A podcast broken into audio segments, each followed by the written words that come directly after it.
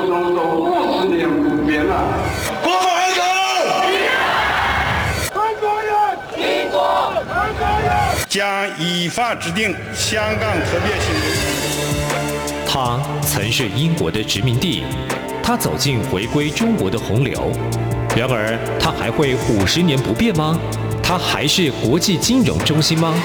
香港的变与不变之间，事实岂能藏乎？中央广播电台《这样看香港》，舍之岂能藏乎节目，每周三晚间十点，由吴色志老师来和大家一起话说香港，关心香港。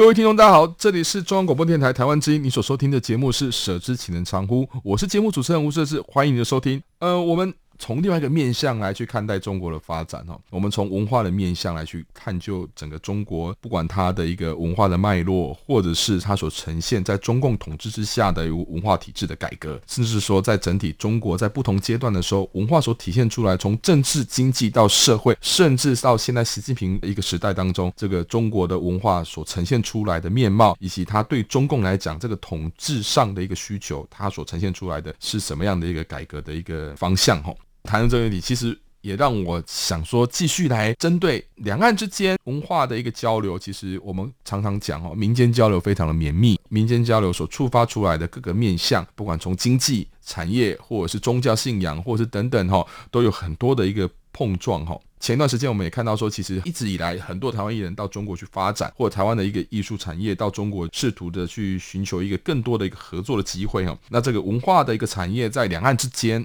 看起来它也是一个非常重要的一个面向。我想说，谈的这个是中共的文化改革。这礼拜我们继续来谈谈两岸之间的一个产业文化的一个发展，它的一个过程当中有出现什么样的问题。所以，我们再次的邀请到哈，在上次来跟我们分享这么多的一个新的一个途径来去思考中国发展的台北当代艺术馆副馆长张玉汉张博士来到我们节目了。张老师你好，主持人各位听众大家好，啊谢谢。这个礼拜再邀请，让我可以继续从比较非主流的文化这个面向来谈谈两岸关系，谈谈中国的发展。谢谢。是，我想张老师哈，再跟我们谈到这个所谓的呃中共文化改革哈，其实这确实让我触发了蛮多的一个想象哦。我想许多的听众在收听我们节目的时候，也会看到，哎，这两集其实我们试图了在从不同的一个脉络来去思考，因为这个过去当中。台湾的媒体或者是台湾的相关的一些学术研究也好，或者是舆论，其实很少从这个面向，我们大家都看到很表征的现象，比如说台湾的艺人到中国去发展，可能面对的政治的压力，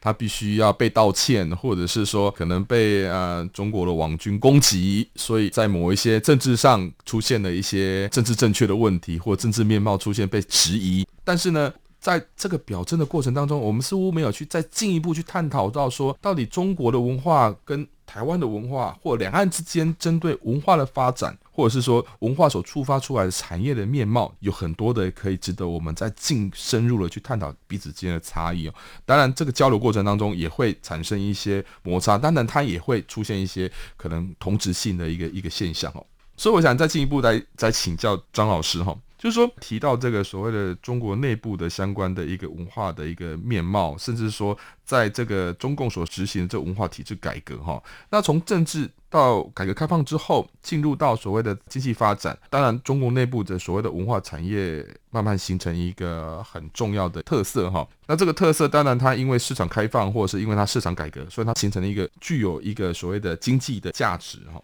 这个过程当中，从改革开放到现在。到底中国内部的这个所谓的文化跟产业的结合有什么样可以值得让我们进一步来看待它有什么样的面貌，或者是有什么样的特性呢？我先来分享一个比较有趣的观察了哈，到中国旅行或者考察参访，有没有发现，在旅馆打开电视的时候，有很多抗日剧？哎，是是是是，其实还蛮好看的，我们 热血的。我们有时候就在想说啊，这种抗日剧。为什么它还会一直存在？对，在中国的影视节目里面，还有一定的比例的观众哎，嗯，因为在中国的爷爷奶奶们，他其实就亲身经历着这一段历史，所以我就会从这个案例来讲说，我们在看中国的文化产业或者影视产业发展的过程里面，嗯、我们要注意到这个事情，嗯、就是说我们不能看现在的抖音然后，嗯、那虽然我觉得我前几个月看抖音看到非常的震撼，中国的市场太大，需求太大，嗯、所以在所谓的文化产业的表现里面，它就会有不同的族群。嗯、即便我们从外面的人去看它的发展，会觉得说抗日剧谁看，还一直出来。长征戏谁看？你看，就是在用这种样板戏给中国人民看，中国人民都不看电视啦，通常会这样批评他们的。对，可是进一步来讲，从文化来理解这件事，你就会发现它的意义所在。老先生、老奶奶们正年轻的时候，谈恋、嗯、爱的时候，正经历着这样子的生离死别，如何了解他们？应该是透过这样去了解这些人的心理的。是是是。再来，你会看到说，好，我们之前有谈过。中共政府有审批，各级审批，你的戏节目都要审批。可是你会发现，二零零五年中国的电视节目有一个堪称奇葩的一个节目，叫做《超级女声》。最后在讨论《超级女生》的时候，甚至于上纲到说他要颠覆政府。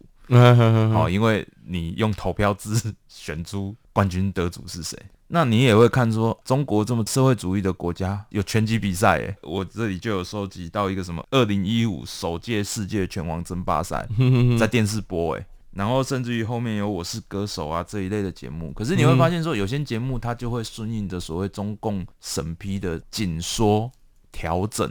它会慢慢的不见，而且那个不见是一下子就不见的，像有一阵子《爸爸去哪儿》就是让小朋友去互动。中共政府就发了一道命令，就是说小朋友不适宜这样过度提早怎么面对媒体，然后被监控，这种节目从此就降了一半，甚至消失了。这是我看中国文化发展觉得有趣的地方啦。嗯哼，中国政府的一个发展，它其实有一点点的调整，然后它也逐渐从全能政府往有限政府的路径去发展。嗯，就是说它不再宣称它大有为。包山包海去管，那甚至于它更多的从政治经济的议题，它转向所谓的文化环境或绿人的这种议题在谈。嗯、哦，当然我们谈过中共对文化其实是很工具性主义，嗯、那个是他心里抛不掉的那一块哦。其实我们从这里面去看中国的文化领域发生什么事情，这才看得出来。所以中国的文化相关领域的展演或者表现，它就涉及到两个面向。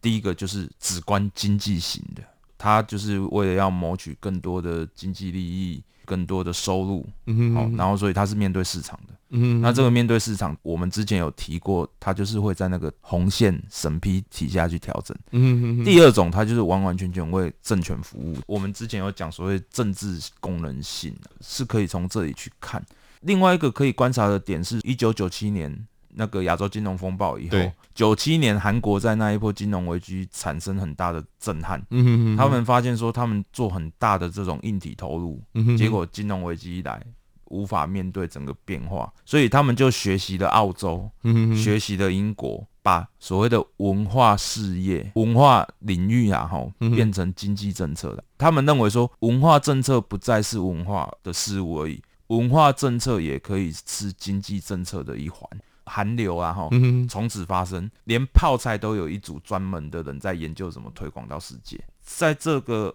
韩流发展的过程中，大长今就影响了中国很深。中共的官员就说：“哇，大长今在用中药入菜。”中药不是我五千年的精华吗？怎么会被你抢走了？所以他们从当时就开始重视到这种地步，说：哎，文化这种东西，透过影视传播的力量，其实是可以去影响世界的。嗯、哼哼，所以他们就开始从这里。当然，早期大家也会认为说，好莱坞这种东西，大家就知道嘛。对，好莱坞的电影是唯一一个可以跑去别人国家摧毁别人，然后骂他是坏蛋的。所以他们就开始意识到说，哎，文化有这种。好处，第一个我可以有经济收入，第二个我还可以宣扬一点自己哈。对，所以你会看到后面的发展有点就往这边走。那这是我从影视面去观察，就是我讲的市场太大，作品太多，所以我们在看中国的时候，你必须要了解它的脉络，而不要一味说看到一个东西你就去笑它。是你笑它，其实是因为你心里面觉得说不了解它，你才会去笑它。嗯哼哼哼。所以大概我会从这个方向走，所以。中共政府在做所谓文化的发展的过程，它其实就是除了经济之外，它还需要兼谈软实力的。嗯，那这也就是习近平上任以后严格控制所谓文化领域他在做的事情嘛。所谓的中国梦啊，他希望所谓行说的就是说我有一个比较上位。的一个精神文化态度，然后让大家愿意来跟随我啦。嗯哼哼。可是他在操作的那个过程，其实是跟别人有摩擦的，所以其实别人很讨厌他。当别人讨厌他的时候，这就是我讲的通文通种的优势。那像孔子学院到处大家在抵制他们的过程，台湾的政府能做什么？看起来资源不够。嗯哼哼。我们好像听说有一度是用一个百宝箱，做华语文推动。嗯所以我就说，其实从文化面向来看，当然可以看很经济面的，嗯、就是说啊，我东西去会不会赚钱？我什么东西可以卖到中国去？更高层次，你可以看到那个战略。嗯、那这就回到我刚刚一开始，我有跟主持人讲说，我想要问主持人一个问题，就是说，你认识台湾最近的一个明星是谁？真的很难回答哎。好，这就另外一个观察。这个观察是我刚刚说，我看抖音呐，哈，中国有很多的歌唱节目。早期他们唱的是谁的歌？早期唱的其实都是港台流行金曲，甚至于你会看到台湾的一些比较资深的艺人前辈，对，在那边唱歌表演都有很好的待遇。台湾现在讲得出来的明星，具有明星气质的是谁？少了。反倒你去看中国自己本身，现在他们唱的歌，嗯、流行歌曲啦，嗯、哼哼很多都是他们自己创作，甚至于在抖音里面。他有很多就是自己出来表演，然后造成很大的回响。抖音现在年轻人愿意看，反倒是变成我们听他的歌多了。这几十年我就发现说，哎、欸，连明星的培养都是一个重点啊。是，可是这就台湾的问题，然后也是中国在发展那个过程里面，它虽然有限制，可是我刚讲了，它的限制是有一个底线在，过了这个底线，它会适度的让你去挑战。所以他们的娱乐产业确实有很好的发展。这是我们要警惕的啦。是过往两岸在做这种文化交流，我们都会认为说我们是同文同种。然后中国的发展晚我们十年，所以我们的设计师、创作者，譬如说封面设计什么，过去都会是人才优秀嘛。对。可是我们不要忘了一件事情：上海是面对国际的都市，广州是面对国际的都市，浙江义乌也是面对国际的都市，会不会变？会吼。像我到青岛去，也是一个国际都市，他们的博物馆的展现，那个硬体设备是没有限制的，经费比我们多。嗯、那当然内容差我们一点啦、啊。嗯、可是你知道，他们往来这样看看看，其实那个发展就会变多了。早期我在批评哦，文创有几个问题，然后就是放大、缩小加转印。台湾跟中国的文创商品大概就这七个字可以囊括六七成，放大、缩小加转印。嗯、可是你会看这几年去看中国的这种文创商品，确实也调整了，这就是实实在在我们必须要关注的问题。对，因为以前我们都认为同文同种，我们接收的讯息比他快，我们比他灵活，所以我们到中国去的时候，我们可以表现得比他好。他要我们，可是你知道吗？那个资讯流通跟发展那个过程，其实我们台湾这边的优势就有点不在了。是，这就我之前有讲的，中国的博物馆 都可以做到免门门门票了，台湾还没有办法喊呢。而且中国喊博物馆免门票是在喊他们的文化参与权呢，保障儿童的文化参与权。可是台湾在这一段喊不太出来。你当然可以说啊，你中国就是喊假的，嗯，可是喊假的至少人家敢喊。对，所以我就说。从文化面向看中国的发展，我们会发现很多我们要提防的。也是值得说，我们可以再进一步跟他们做发展的部分。嗯，确实，您刚才也提到，就是说，在中国的一个文化发展过程当中，在进入到产业的一个结合哦，甚至这个市场的开放，造就了其实因为中国的文化的非常多元哦，所以它也会碰撞出很多种其实非常多的模式哦。那台湾是不是应该要去思考说，台湾自己的一个竞争力，或者是说，在这个面对中国的一个文化不断在扩大的过程当中，台湾该怎么去看待？我们再休息一段时间，再回到节目里面来。台湾之音，给你最有 feel 的声音。中央广播电台。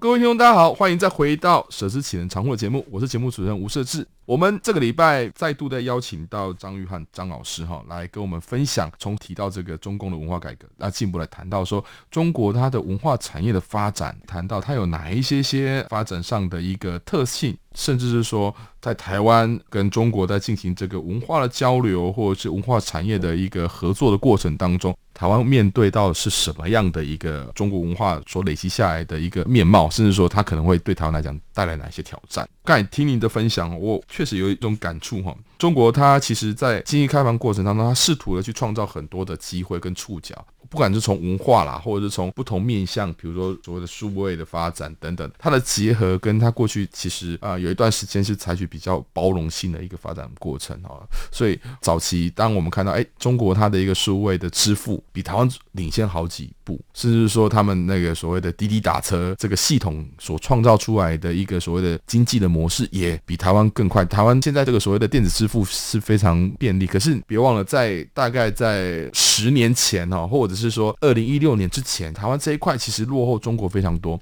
那为什么有这个现象？其实也是在于说，有一段期间，中国在这个所谓的数位产业的发展，它是采取比较容错的概念，就是说开放更多人进来，在这个领域里面做不同的变化，或者是促进到这个活络。近期也看到中国在这个监管动作上在扩大，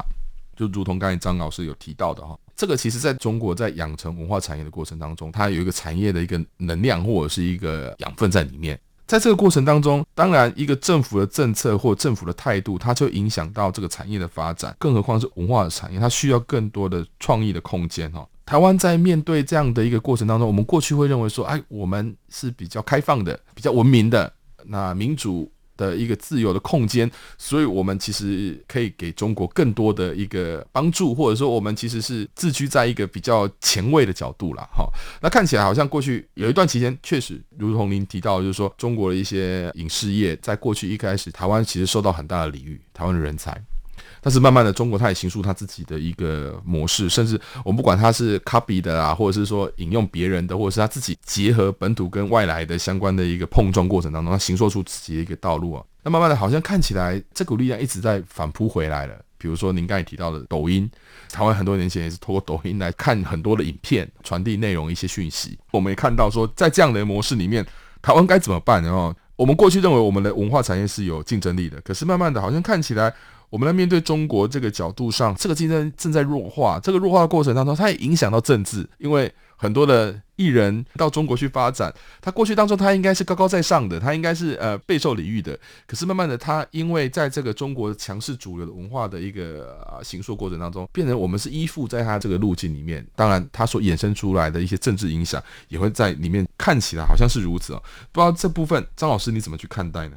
我先跟主持人分享一下我对艺人屡次道歉或被道歉的事情的看法。我觉得那就是单纯市场取向，人家现在市场就真的是强，是艺人会这样做有他的选择，然后当然我们也很钦佩说那种绝对不像市场。低头的艺人，我们不能期待每一个人都是勇者。当然，这件事情我们就要看说怎么会发生这件事情。这也是我一向在强调说，台湾应该在两岸的文化交流，或者是台湾本身文化政策的发展上，我们要取得自己一定的角色跟定位。过往我们在两岸的文化交流，我所观察到的是这样子的发展。我们通常会认为，因为台湾文化消费市场太少。嗯，所以我们会希望是一加一的模式，一加一就是说，台湾的市场加上上海、广州，台湾的市场加上一个什么，那个规模哦，就会像韩国的市场规模一样大。当初我们都假设说，如果我们能做一个一加一的市场规模，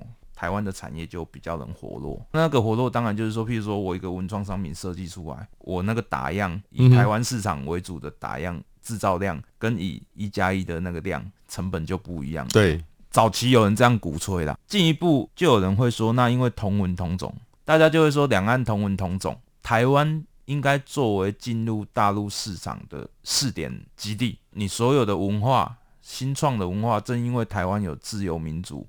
跟所谓非常保障的言论自由发展空间，所以你任何的艺术展演方式都应该可以在台湾尝试嘛。觉得诶适合中国的，然后再到那边去做推广。如您刚刚讲的，中国在这几年发展过后，也走出自己的路了。他要不要？看起来他不太想要这个事情，嗯、这也就造成我们的人才到那边去会有一点点窘境啊。这里面我就跟您分享几个案例，嗯、哦，这就几年前我到中国去参访的过程，你就会看到他们的一些园区啦，古迹会有所谓过度整理的问题。那个过度整理，你就会发现说，哎，它明明是世界遗产，怎么会整理的跟新的一样？你就会笑他说，啊，你看中国就是财大气粗，什么都要用到最好的，所以把这种古迹都修成新的。嗯、那甚至于我们就会笑他说，啊，你看中国就是随地挖都是古迹，所以古迹对他们不值钱呐。嗯、所以你看我们在课本里面读的那个大秦景教流传的牌坊，到西安碑林里面去随手可以摸的，就会说啊，你看。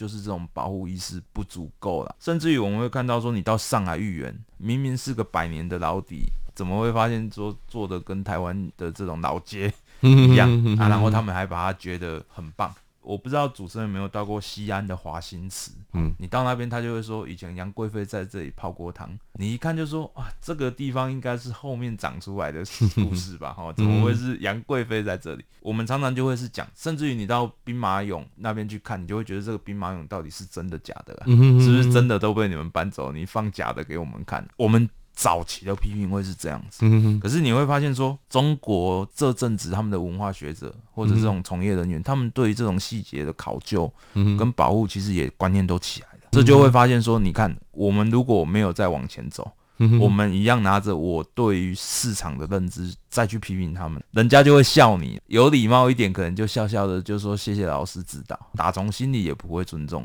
你。所以我觉得这是台湾人艺术工作者进到中国市场里面会面临到的问题。你必须要调整自己的东西，然后，那这就回到我们自己讲，台湾怎么面对这个产业的竞争？我认为台湾不应该再去讲所谓同文同种。我们应该要看的是所谓的亚洲，放眼亚洲啦，或者是说你的东西能到全球去啦。我们常会讲嘛，吼，你以那个标准做定位，你的执行会往下降。是是是。然后当你的定位定在第二层、第三层的时候，你的东西一定就更往下了。我们前阵子不是有在讲南向政策吗？嗯，我在讲啊，早期我们的 F 四当红的时候。流星花园，你知道多少东南亚的这个粉丝包机到台湾来，就为了见他一面啊？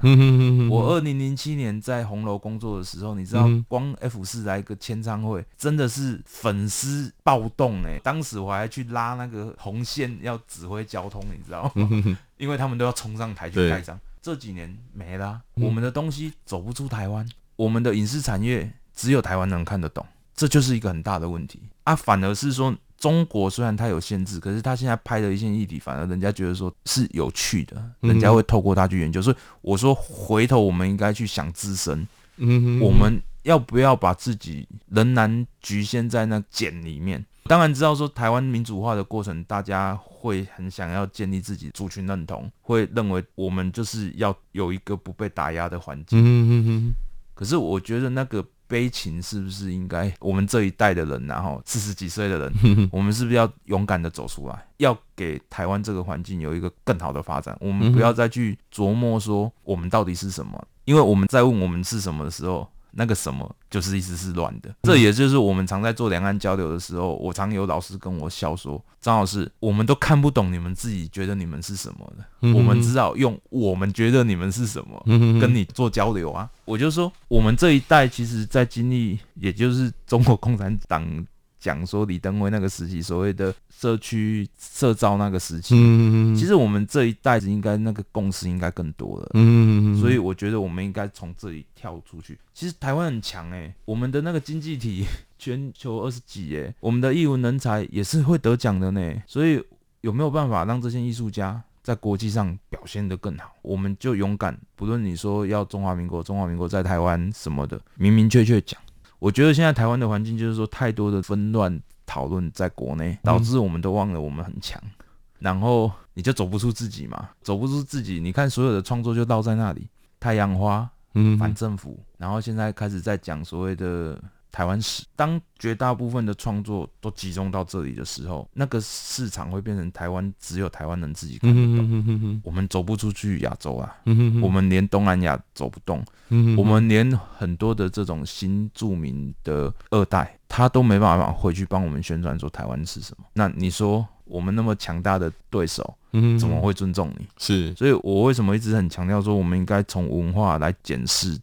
台湾跟中国的原因是这里，嗯，不要因为同文同种就觉得我们一定是一样的，嗯，就是要跟大壮的那首歌一样，我们不一样，我们真的是不一样。这另外就在讲太阳花时期的服贸协定。当时我们就有两派的讲法，一派说服贸协议签了之后，台湾的市场整个会被大陆吃掉。嗯哼哼。有另外一派就会说，其实我们应该要坚定信心面对大陆的挑战。我们要有作为去改变它。后来看起来就是比较希望说我们跟它保持一点距离，比较占优势啊。那我们就来讲美国、加拿大中间也是。英文都通啊，报纸也都通啊，边界往来，大家也都这样上班。为什么加拿大政府没那么怕呢？嗯、当然，有的人会说啊，老师你说美国就很强啊，嗯、对不对？无所谓啊，又没有敌意，又是民主国家的龙头。可是你要想，国家之间有文化例外，耶，他会把重要的文化事物保护下来。像服贸的过程里面，我们就有在谈说，印刷产业会被中国垄断。就在想说，我们是不是真的要那么谨慎到说这个事情，我们没办法去 defend 这种中国的印刷？东西不给你印，有别的印刷厂啊，我写的东西去你中国要印，你还不给我印，给我抽掉，我可不可以撤单？我就说，有时候我们要有自信一点，然后不要把过多的事情政治化，文化有些事情就让它加强自己的底蕴，然后去面对。比较大的宣传，我真的觉得说，从文化的面向来看两岸、看台湾的发展、看中国的发展很有趣。是，我觉得非常好哈，因为其实刚刚张老师特别提到这两岸的一个呃形势上，尤其就文化的面向，那我们如何去思考台湾自己的一个竞争力也好，或者是定位也好，或者是说如何去拓展这个所谓的台湾可以去足以跟在这个世界上，或者是说在这个不同的一个文化的一个面貌上可以进行不同的碰撞哦。我觉得其实不管是面对中国，或者是面对世界其他国家，台湾应该是要有一个开放的心态。这个开放心态是说，我们透过开放来累积更多足以提升自己竞争的一些能量，同时从开放的过程当中，可以看到别人有什么样的优点或者是差异性。我觉得是我。透过开放的角度，可以有这样的一个发展的契机。当然，同时中国可能也许它有它的一个对台湾的一些不同的思维，或者是统战的思维，或者是常常有人讲这个所谓的中国的威胁。但是常常去思考说，其实我们也不一定要透过说自己一定这个视野要看在中国，我们应该视野再更大一点，可以看到全球，看到世界。因为毕竟十四亿人口在这个同同种这个面向上，不见得同文同种会成为你一个非常大的一个竞争优势。也许在台湾的一个本来具备有的底蕴过程当中，如何去更发散一点，或者是更开放一点的话，也许我们的市场会在是那个十四亿人口之外的更大的市场。那这个需要更多的开放的角度，需要更多的一个思维来去解放。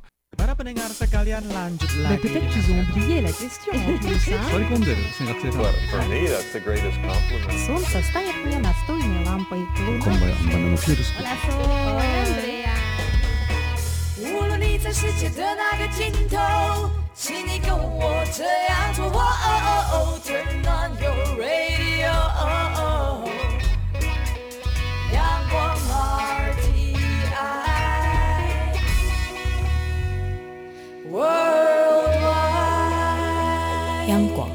联系世界的桥梁。好，我们今天谢谢张老师，谢谢主持人，谢谢听众。谢谢。好，如果有任何问题的话，欢迎写信到北安路五十五号，或者是你可以 email 给我，email 是 s c w 一九八零 gmail.com。我是吴舍字，我们下周三同一时间空中相见，再见。